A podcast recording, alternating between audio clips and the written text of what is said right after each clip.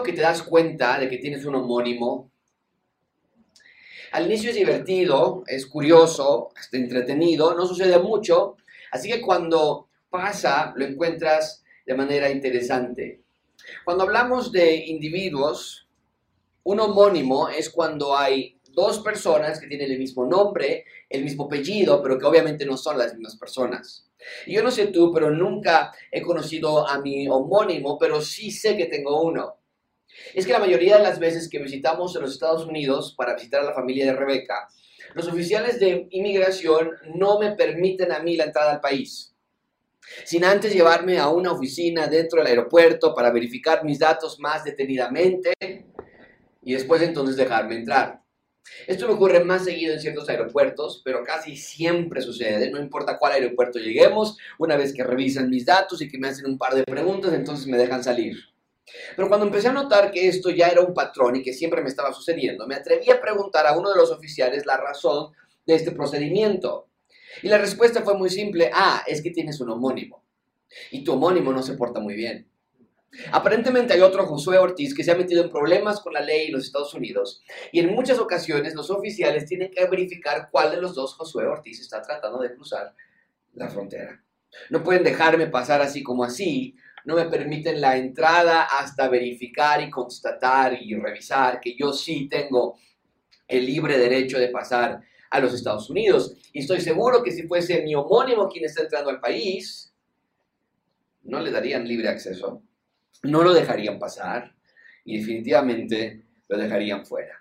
Y en un sentido similar, el día de hoy vamos a ver a un grupo de personas que van a enfrentarse con la tarea de reconocer su identidad para tener acceso a la ciudad que Dios había restaurado. Vamos a ver que si alguien no podía comprobar que genuinamente era del pueblo de Israel, entonces no podría entrar a la ciudad, punto.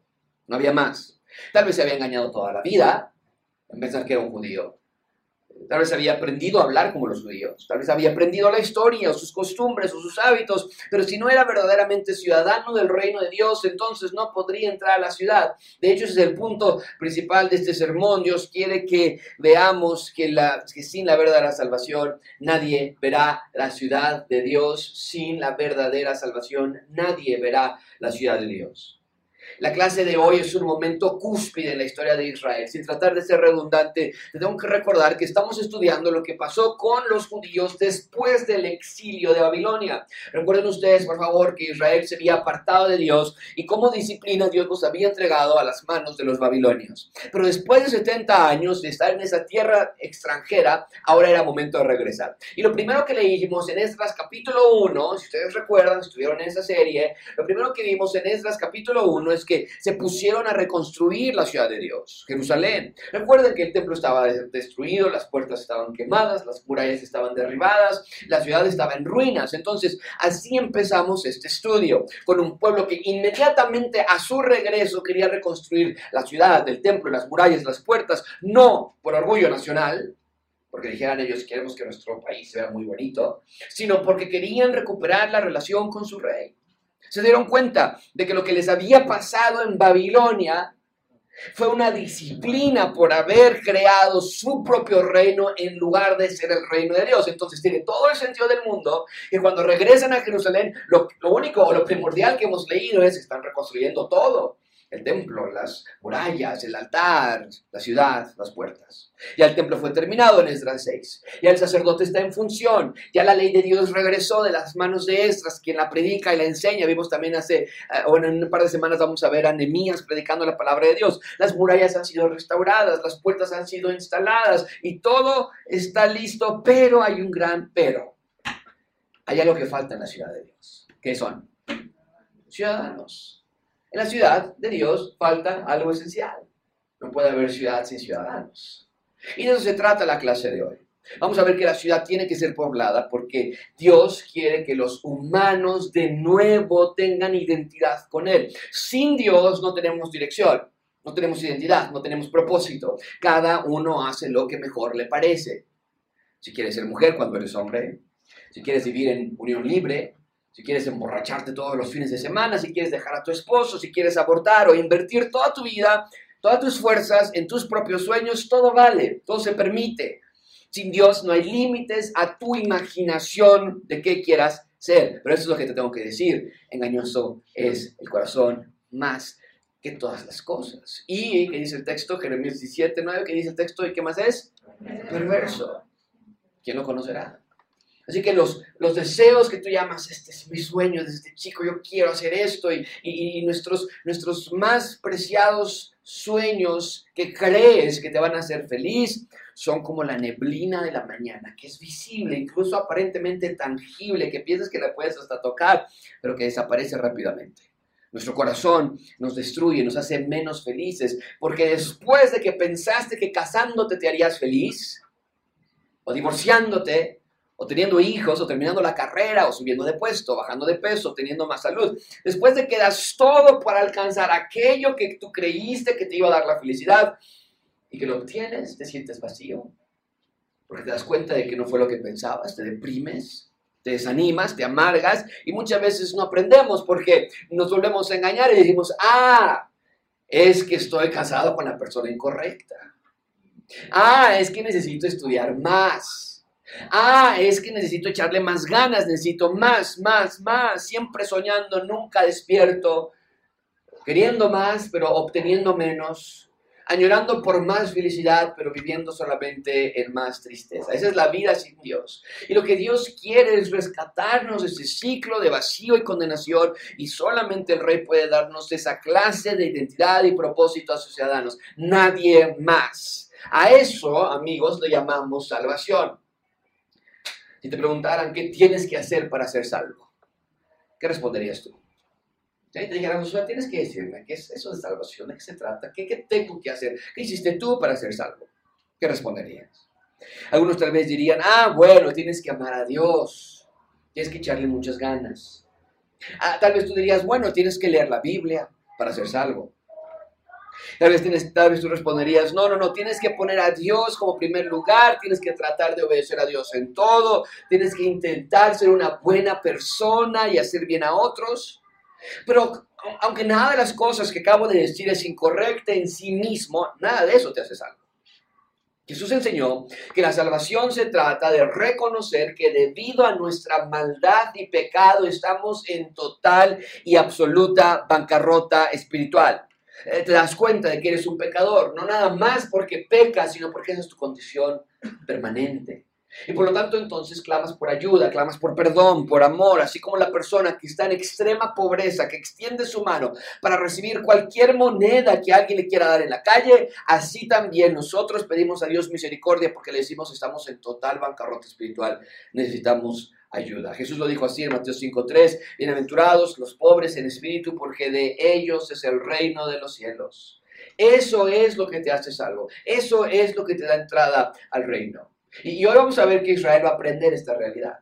No todos pueden entrar a la ciudad de Dios, solamente los verdaderos ciudadanos. Y hoy vamos a estudiar tres puntos. En primer lugar veremos la ciudad de salvación, después veremos los salvos de la ciudad y terminaremos con la labor de los salvos. Así que preparémonos, muchísimo material por cubrir. Vean conmigo, número uno, la ciudad de salvación. Esto es extraordinario. Vean conmigo, versículo uno, dice, luego que el muro fue edificado, y colocadas las puertas y fueron señalados porteros y cantores y levitas. Bien, como ya mencioné, el proyecto de reconstrucción ha concluido. La semana pasada nos quedamos en que les tomó 52 días para acabar y sumado con lo que hicieron en estos 52 días, con lo que los otros judíos habían hecho en años anteriores. La ciudad, amigos, está lista. Y por favor, noten algo muy importante. Todo lo que vamos a leer en el capítulo 7 eh, comienza a partir de este importante adverbio. Luego, después de lo que ya habíamos visto, todo lo que vamos a estudiar sucedió después de o luego de que pusieron cantores, levitas, porteros. Los porteros eh, muy importante, los porteros eran las personas, los encargados de dar la entrada al templo. Los cantores, los levitas, también eran trabajadores del templo. Pero quiero que vean que los porteros son los primer, el primer grupo de personas que se menciona aquí. Y me parece que Nehemías lo hace a propósito. Porque este capítulo se trata de quién entra a la ciudad y quién no. Entonces, tiene sentido que lo primero que Nehemías hable o describa es el grupo de personas que se va a encargar de darle entrada a ciertas personas. ¿Qué relevancia tiene esto, amigos? Muchísima. Esto quiere decir que no todos podrán disfrutar de la ciudad, punto. No hay vueltas en el asunto. Unos van a entrar a la ciudad, otros no. Vean a qué me refiero con esto. Vean conmigo versículo 2. Ahora, antes de leer el versículo 2, recuerde por favor la atención del texto. Venimos platicando acerca de la reconstrucción del templo, de la ciudad, de los ciudadanos, de las murallas, de las puertas. Todo está terminado. El clímax va avanzando rápidamente. Nos empezamos a emocionar de que finalmente están listas la ciudad. Pero el versículo 2 es como un balde de agua fría porque nos dice el texto que, eh, déjame ponerlo aquí, Dice versículo 2, mandé a mi hermano Anani y Ananías, jefe de la fortaleza de Jerusalén, porque este era varón de verdad y temeroso de Dios más que muchos. Y les dije, vean, lo, que va, lo a decir en este momento Nehemías, les dije, no se abran las puertas de Jerusalén hasta que caliente el sol. Y aunque haya allí gente, cierren las puertas atraquen las puertas. Y señalé guardas por si alguien quería entrar a la ciudad. No, vamos a poner soldados para que nadie entre a la ciudad. Señalé guardas de los moradores de Jerusalén, cada cual en su turno y cada uno delante de tu casa, de su casa. Esto es wow. O sea, es la peor manera de arruinar una inauguración, ¿no es cierto? Pero ¿qué es lo que vemos aquí? Que no estamos entrando a cualquier ciudad. A la Ciudad de México, hace algunos años, el gobierno de la Ciudad de México le llamó la Ciudad de la Esperanza. No sé si ustedes recuerdan ese lema. A la ciudad de Cuernavaca se le conoce como la ciudad de qué? De la eterna primavera. Pero mucha atención con esto. A Jerusalén siempre se le va a conocer como la ciudad de Dios. Y a la ciudad de Dios no entran todos. Ah, vamos por partes. Primero, quiero que vean que Nehemías sigue con el problema de la traición. Recuerden que vimos la semana pasada, que yo ya les había platicado, vimos en el texto que había espías infiltrados, incluso en el grupo de los sacerdotes. Y aquí vemos que Nehemías pide ayuda a sus dos más cercanos colaboradores, los que más tenía confianza, porque evidentemente no podía confiar en muchas personas más. Le pide a Nani, que es su hermano de sangre, y le pide a Ananías, que es el jefe de la fortaleza, esto se refiere a un jefe militar, y les dice, cierren las puertas, es lo que les está pidiendo, cierren las puertas, y nosotros diríamos, Nehemías, ¿qué? No, abran las puertas, la ciudad está terminada, es hora de celebrar. Y dice Nehemías, no, cierren las puertas. ¿Qué mensaje está dando Nehemías a través de esta orden? Muy claro, en esta ciudad no todos entran, punto. No importa qué digas, no importa qué pienses, no importa que creas, en la ciudad de Dios solamente los verdaderos ciudadanos del reino pueden tomar parte de ella. Entonces, Nehemías pide que desde el amanecer las puertas estén cerradas y que las atranquen. Y que aunque haya personas afuera tocando y diciendo, Nehemías, ya llegamos, déjanos entrar, que nadie les permita la entrada a las personas. Ahora, eso no quiere decir que Nehemías secuestró la ciudad. Pero sí nos deja ver que Nehemías quería que los que van a entrar lo hicieran en orden y mostrando que genuinamente eran del pueblo de Dios. Pero no puedo dejar de pensar en esta acción, amigos. Cerrar las puertas. Qué increíble acción fue esta. Y la idea del texto es que conforme iba amaneciendo y el sol iba iluminando la ciudad, las personas que iban llegando se encontraban con las puertas cerradas. ¿Cuáles puertas? No todas las puertas que hemos visto. Les puse yo un mapa hace algunas semanas acerca de todas las puertas que repararon, las puertas de las ovejas y las puertas del agua y la puerta antigua y todas las puertas ellos mismos las habían reparado. Y amigos, esto es gigantesco porque nos deja ver la realidad de las personas, de todas las personas. O estás dentro de la ciudad o estás fuera de la ciudad. O eres salvo o no lo eres. Esto me recuerda a, la ocasión en la que Dios juzgó a toda la humanidad a través de enviar un diluvio global, total destrucción. Y una vez que la lluvia comenzó a caer al suelo, las gotas comenzaron porque era algo que nunca habían visto llover, ellos creían que jamás llovería, pero entonces empiezan a caer las gotas al suelo y una vez que la lluvia comienza a hacerle estas inundaciones, las personas que estaban fuera del arca comenzaban también a tocar las puertas del arca y decir, déjenos entrar, pero sucedió algo muy parecido a lo que vemos hoy en Enemías. Vean conmigo Génesis capítulo 7, versículo 15. Dice la palabra de Dios, vinieron pues con Noé al arca de dos en dos de toda carne en que había espíritu de vida. Y los que vinieron, macho y hembra, de toda carne vinieron, como le había mandado Dios. Y juntos leemos estas últimas palabras, dice el texto, y Jehová le cerró la puerta. No había manera de abrir la puerta. Dios mismo la había cerrado. O estabas dentro del arca o estabas fuera del arca. O fueron salvos de muerte o no fueron salvos de muerte eterna. Pero esta idea de que la puerta es, eh, está cerrada es clarísima en las escrituras. La idea de puerta nos habla de salvación, nos habla de protección, de seguridad. Dentro de la puerta estás salvo, fuera de ella estás condenado. Punto. Entonces, esto de que en la puerta del arca la cerró Dios, o bien en lo que acabamos de leer en Emías, de que las Emías ordenó que las puertas de la ciudad se cerraran, nos apunta a pensar en que ustedes también esta mañana tienen que entender si estás dentro o si estás fuera de la puerta. Ahora, nosotros ya no entramos por medio de una puerta en el arca.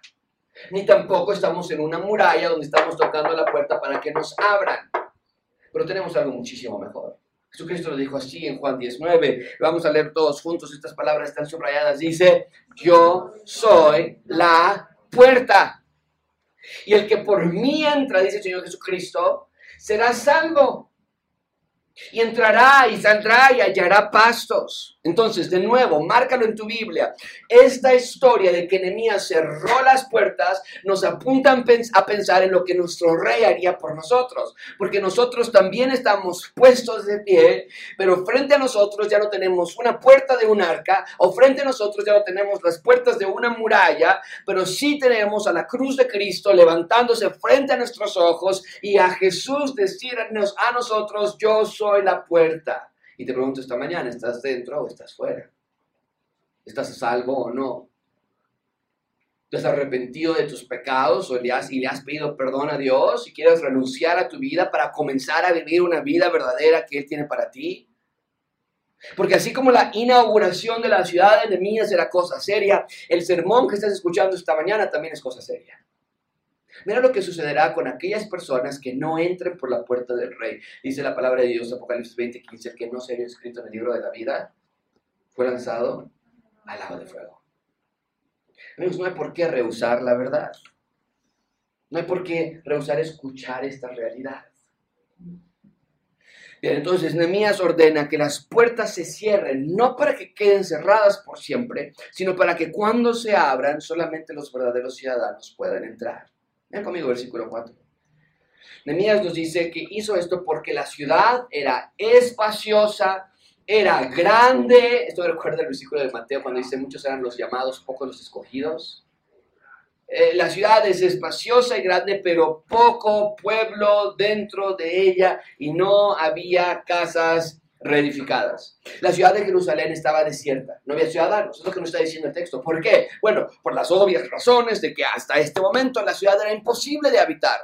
No tenían puertas, no tenían murallas, estaba vulnerable, la ciudad estaba en ruinas. Entonces, lo que los judíos habían hecho era ir a vivir en regiones cercanas, aledañas a Jerusalén, no a Jerusalén, sino irse a vivir en regiones cercanas. Por eso no había muchos ciudadanos en Jerusalén. Pero ahora que ya todo estaba restaurado, ya había murallas, ya había puertas, la ciudad estaba reconstruida, el templo estaba listo, seguro que muchos querrían entrar de nuevo. Seguro que muchos querrían mudarse a la ciudad. Seguro que muchos que iban a formarse y decir, yo ya traigo aquí mis cosas, ya traigo aquí mi mudanza y nosotros nos vamos a regresar a Jerusalén. Pero de nuevo, la ciudad de Dios no es para todos. Y permíteme hacer una breve aplicación aquí. En este pasaje estamos leyendo acerca de la ciudad literal de Jerusalén y estamos estudiando acerca de ciudadanos literales que querían entrar. Pero en nuestra actualidad, hoy, domingo, eh, en la Ciudad de México, las cosas son muy similares. La nueva Jerusalén que estamos esperando va a ser una ciudad literal, no estamos volando con, como angelitos de nube en nube y la ciudad es, este, eh, toda borrosa y está, no, es una ciudad literal.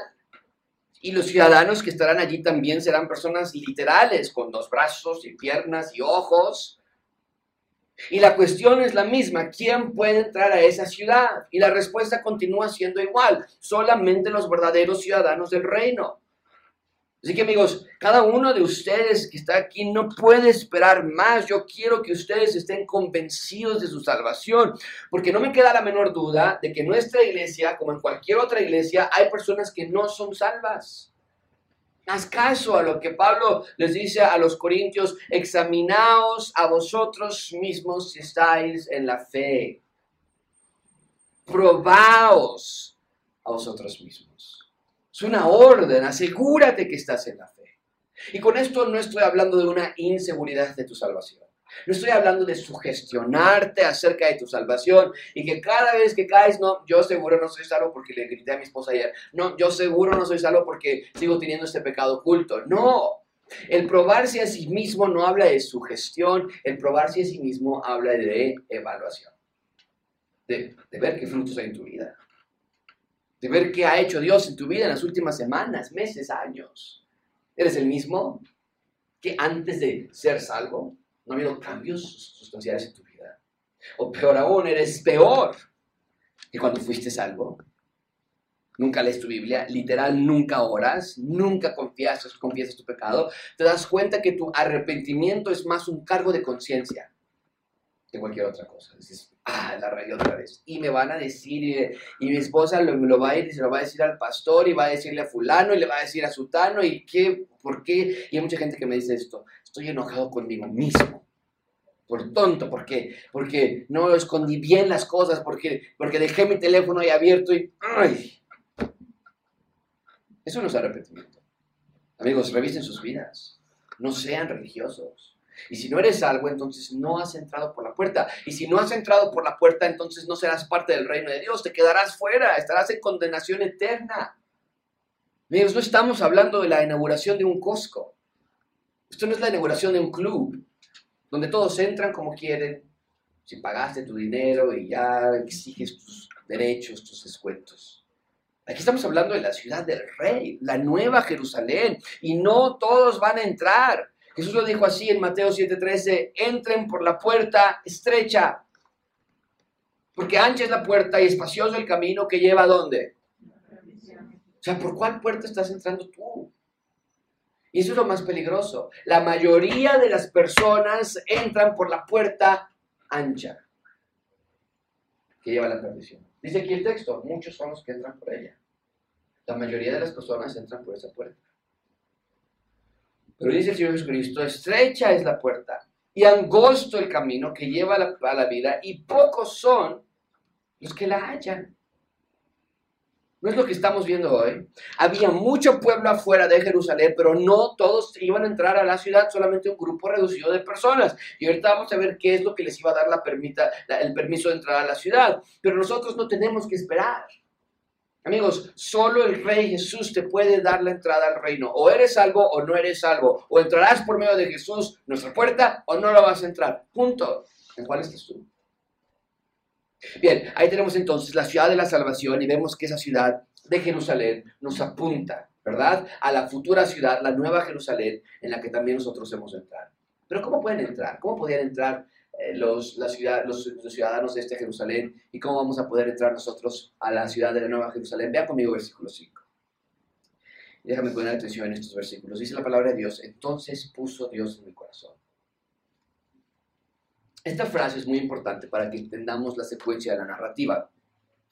A ver, la ciudad está restaurada, las personas quieren comenzar a habitarla, pero Nehemías dice, no, cierre la puerta, nadie entra sino solamente los verdaderos ciudadanos del reino.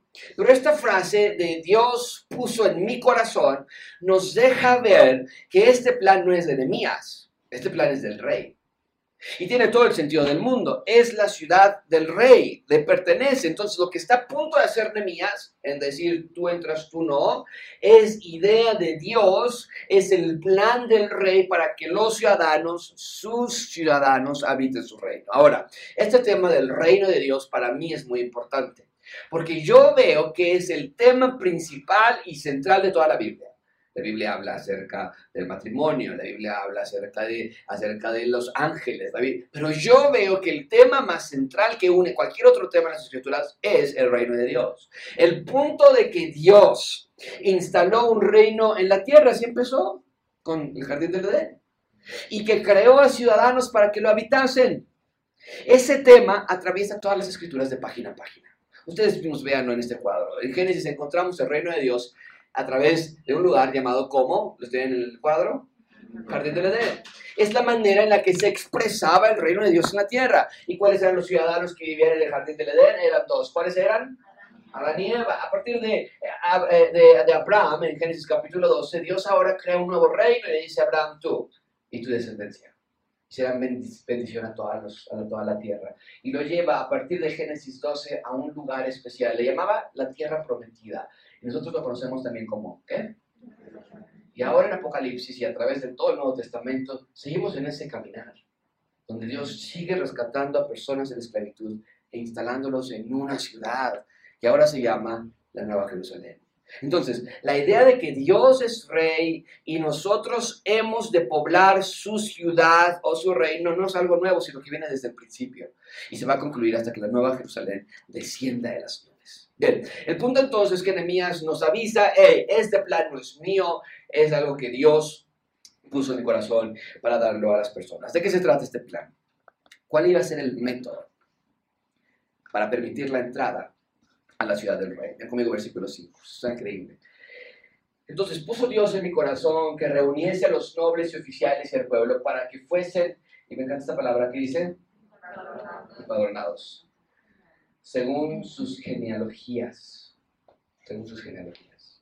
Bien, el plan para saber quién puede entrar al reino y quién no, comienza con pedir que los nobles oficiales y todo el pueblo se fuesen a empadronar según sus genealogías. ¿Qué quiere decir esto? Que Nehemías, siguiendo las órdenes de Dios, su rey, pidió que cada persona que quiere entrar a la ciudad del rey comparta su nombre, el de sus padres y el de sus abuelos. O sea, cada persona tenía que decir de dónde venía y de qué familia eras. ¿Por qué? Ven el resto del versículo 5. Hallé el libro de la genealogía de un grupo especial de personas. ¿Quiénes? Los que habían subido antes y encontré en él escrito esto. ¿Qué encontró Nehemías? Nos dice el texto que Nehemías encontró el libro del registro de las personas que habían llegado a Jerusalén en el capítulo 1 de Esdras. Es decir, los primeritos que habían subido, los 50 mil personas que subieron de Persia a Jerusalén de la mano de su líder en ese momento se llamaba Zorobabel. Veanlo para que ustedes puedan recordar. Así empezamos la serie, Esdras 1.5. Entonces se levantaron los jefes de las casas paternas y de Judá y de Benjamín y los sacerdotes y los levistas, todos aquellos que cuyo espíritu despertó Dios para subir y edificar la casa de Jerusalén, la cual está en Jerusalén. La casa de Jehová, la cual está en Jerusalén. Entonces, en nuestro texto, Nehemías 7, nos dice que se encuentra en Nehemías la lista de estas personas. ¿Cuál lista? Bueno, en el capítulo 1 de Estras nada más esto es lo que nos dice, pero el capítulo 2 de Estras estudiamos ya 70 versículos, recuerdan ustedes, de puros nombres, de todos los que habían subido a Jerusalén. Y el punto entonces es que Nehemías estudia esa lista, encuentra esa lista. ¿Por qué es tan importante esta lista? Mucha atención con esto. Porque ahora solo los que habían regresado originalmente y los descendientes de los que habían regresado originalmente serían los únicos que podrían entrar a la ciudad de Dios. Nadie más. Si tú eras de otra nación, no podías entrar. Si tú no eras hijo o nieto o sobrino de alguien que había llegado al inicio, fuera, no puedes entrar. ¿Por qué? Mucha atención con este término. Santidad. Santidad. El ser santo no habla de ser perfecto, como a veces nosotros ocupamos ese término, ¿no? Ay, te crees muy santo te crees muy santa. No. El término santo habla de ser apartado para un fin en particular. Y lo que Nehemías quiere es que todos los ciudadanos del reino de Dios sean personas que fueron apartadas de parte de Dios para el propósito de habitar el reino de Dios. Para eso Dios los había rescatado. Para eso Dios los había sacado de Persia después de 70 años y los había trasladado a Jerusalén. Para eso los había santificado o bien los había apartado. Y ahora que la ciudad está lista, era el momento de entrar a la tierra prometida, pero tenían que cuidar que no hubiera infiltrados, personas de otras naciones, que no habían sido santificadas, apartadas para este propósito. Y Nehemías no quería que Jerusalén se volviese el nuevo centro turístico, sino que quería que cada habitante entendiera que estaban en la sede del reino de Dios. Jerusalén no era su reino, no era su ciudad, no era de ellos, estaban allí por pura gracia. Es por eso que si tu nombre, o el nombre de tu padre, o el de tu abuelo, o el de tu tío, no estaba en la lista de los nombres, entonces no ibas a entrar. ¿Qué me hace pensar esto? Lo que ya les mostré hace unos minutos, ¿no es cierto? El que no se halló inscrito en el libro de la vida fue lanzado al lado de fuego. Esto está hablando de la Nueva Jerusalén. ¿Ves cómo se va a repetir el mismo evento? Bueno, en Nehemías 7 no nos lanzaron al lado de fuego, estaba apuntándonos hacia esa dirección. Pero el mismo evento se va a volver a repetir. Al final de los tiempos también va a haber otro momento en el que muchos van a estar bien formaditos, queriendo entrar a la nueva Jerusalén, la nueva sede de Dios, pero solamente los que tengan sus libros en el libro de la vida van a poder tener acceso eterno. Y créeme que van a ser muchos que van a querer entrar. Bueno, no me creas a mí, cree el Señor Jesucristo, es lo que dice Jesucristo. Muchos me van a decir en aquel día, cuando la nueva Jerusalén sea descendida, las murallas estén listas y las puertas estén abiertas, Dicen que muchos van a tocar la puerta y van a decir, Señor, yo, yo fui a la iglesia toda mi vida. Señor, yo mandé a mis hijos a la iglesia. Señor, yo, yo era una simpatizante de la iglesia. Yo, yo leía mi Biblia dos veces por año sin falta. Y entonces les declararé, nunca, nunca les conocí, apartados de mí hace dos Amigos, esto es serio.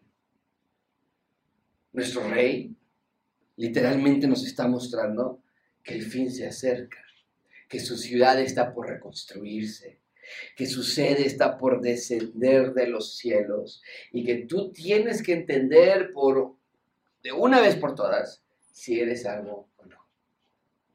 ¿Hay evidencias de tu fe? ¿Qué nos dice Santiago acerca de una fe sin fruto, sin vida, sin obras? Nos dice que así como el cuerpo sin espíritu está muerto, así también la fe sin obras está muerta. Amigos, este tema es de vital importancia. A veces evaluamos más intensamente la escuela de nuestros hijos o a qué restaurante vamos a comer. No, checa los reviews. A ver cómo está.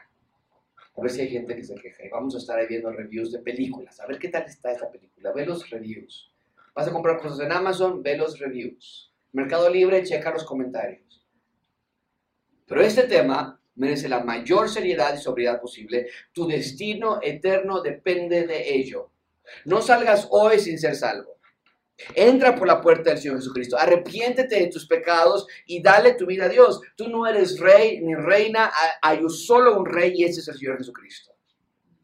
Bien, el punto es entonces que Nehemías va a filtrar a las personas según su genealogía. Si realmente eres de los que llegaron originalmente o descendiente de los que llegaron originalmente, eres de los que Dios sacó para este propósito nada más, entonces puedes entrar. Nadie más. ¿Cuál es esa lista? Ven conmigo, versículo 6. Y nos la pone aquí, nos la pega. Estos son los hijos de la provincia que subieron del cautiverio y los que llevó cautivos Nabucodonosor, rey de Babilonia, y que volvieron a Jerusalén y a Judá, cada uno a su ciudad. Ahora, por favor, pongan en sus notas del versículo 6 al 69. Es la misma lista que encontramos en el capítulo 2 de estas. La misma. Y ustedes saben, si tienen tiempo viniendo gracia abundante, aquí nunca nos saltamos un versículo para predicar. Pero aquí sí nos vamos a saltar del versículo 6 al 69. No porque no lo queramos predicar, sino porque ya los predicamos. Esta es literal, es la misma lista de Esdras capítulo 2. Pues si tú abres Esdras capítulo 2 y abres Nehemías capítulo 7, vas a ver que es la misma lista. Lo único que hizo Nehemías fue pegar o copiar y pegar. Es lo que hizo. Yo ya prediqué qué quiere decir ese capítulo. Si no estuviste aquí, te animo que la busques en nuestro sitio de internet. Pero el punto es ese, Nehemías pega la lista, esto es lo que yo encontré porque la encontró y es su diario y la pega ahí. Pero sí quiero subrayar algo antes de saltarnos todos estos versículos, y de nuevo, ya los prediqué, están en, nuestro sitio de internet. Pero el versículo 7 es muy importante. Ven conmigo esto, los cuales vinieron con Zorobabel, es el primer líder, el que los trajo, el primerito. Los trajo Zorobabel, Jesús, Enemías, Cesarías y dada toda la lista. La lista que Enemías copia de Esdras 2 Comienza con Zorobabel, él fue el primer nombre, él fue el primer líder que trajo a los judíos de regreso esos 50 mil, él iba marchando al frente y los 50 mil atrás, e iban cantando, iban felices, ya se acabaron los 70 años, los primeritos en llegar a Jerusalén. Pero el hecho de que Zorobabel sea el primer líder que llevó de la cautividad a la libertad, nos apunta al último líder o al último salvador que también nos llevó de la cautividad a la libertad. ¿Quién fue el último líder, el último salvador? Que nos salvó de nuestros pecados, ¿quién fue? Jesús. ¿Cómo es que Zorobabel nos apunta al Señor Jesucristo? Bueno, ¿qué crees? Zorobabel se casó y tuvo un hijo. Y ese hijo se casó y tuvo otro hijo. Y tuvieron otros hijos. Y tuvieron más hijos y más hijos. Hasta que 400 más años más tarde, uno de los descendientes de Zorobabel tuvo, estuvo en la línea del Señor Jesucristo. Vean ustedes mismos en Mateo. Mateo nos lo dice. Mateo 1, 12, 3, 16. Dice, después de la deportación, esta es la genealogía de Jesús después de la deportación a Babilonia, Jeconías engendró a Salatiel, y Salatiel a Zorobabel. Zorobabel engendró a Biud, de Biud a Eliakim, Eliakim a Sor, sus hijos y los hijos y los hijos y los hijos, y Jacob engendró a José, marido de María, de la cual nació Jesús, llamado el Cristo. Zorobabel tuvo la relación con José, el padre de Jesús. El padre legal de Jesús, no el padre biológico pero de la línea de Zorobabel está conectada con Jesús. Y el versículo 7 de nuestro texto, Enemías, nos hace tal conexión, o nos da tal conexión. Por ende, vemos que Dios seguía escribiendo esta historia, como ninguna otra historia, la historia del rey y de su reino. Me encanta ver esas conexiones siempre. Y finalmente, ven conmigo en tercer lugar, y con eso cerramos, la labor de los salvos. De nuevo, nos saltamos del 7 hasta el 71. porque todos esos nombres ya los habíamos visto anteriormente. La labor de los salvos. ¿A qué me refiero con esto? Vean conmigo versículo 71. Los, los cabezas de familia dieron por el tesoro de la obra 20.000 dracmas de oro y 2.200 libras de plata, y el resto del pueblo dio 20.000 dracmas de oro, 2.000 de, libras de plata y 67 vestiduras sacerdotales. Eso también ya lo vimos anteriormente, también está en, en Esdras capítulo 2 y en este momento lo predicamos y aplicamos. Pero sí quería mencionarlo otra vez, porque vemos que, recordamos otra vez que las cabezas de familia dieron muchísimas ofrendas, muchos recursos para la construcción del templo de Dios. Pero me encanta leer este versículo porque esas ofrendas que dieron hace muchísimos años, eh, a estas alturas llevamos ya más de 40 años de distancia. Y me hace pensar que seguramente muchos de los que dieron originalmente al ver que el templo no se construía y que la ciudad no se reconstruía y que las murallas no se levantaban y las, puertas, las, puertas no se restauraban, me pregunto si muchos de ellos que dieron todo este dinero y todos estos recursos no decían, ¿valió la pena? ¿No echamos nuestro dinero a la basura? Pero entonces llegamos al versículo 73 y dice, y habitaron. Y habitaron los sacerdotes, los levistas, los porteros, los cantores, los del pueblo, los sirvientes del templo y todo Israel en sus ciudades. Anemías finalmente abrió las puertas y con documentos en mano solamente entraban los que habían originalmente regresado y entraban a sus ciudades y empezaban a habitar la ciudad de Dios. Y nosotros decimos, wow, lo que dieron estas personas hace más de 40 años sí valió la pena, tomó mucho más tiempo de lo que ellos habían pensado. Ellos dijeron, no, con esto en seis meses acabamos, el templo, la ciudad, las murallas, las puertas. No se esperaban ellos que iba a tardar tantos años, pero lo que ellos dieron sí trajo resultados, sí trajo fruto. Amigos, den sus vidas, den sus tiempos, sus talentos, sus recursos para la expansión del reino de Dios. Y en su tiempo cegaremos si no desmayamos.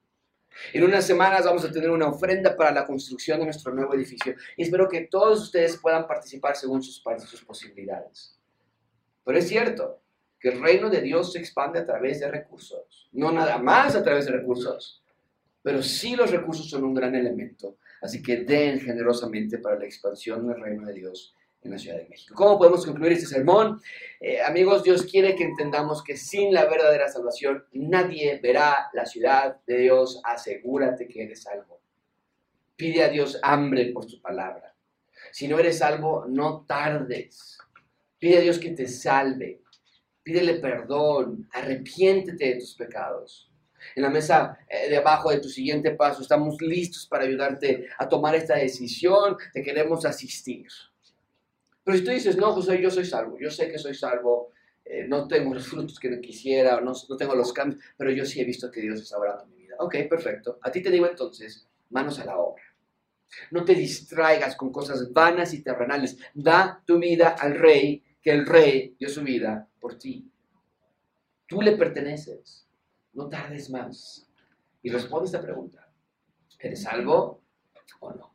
Vamos a orar.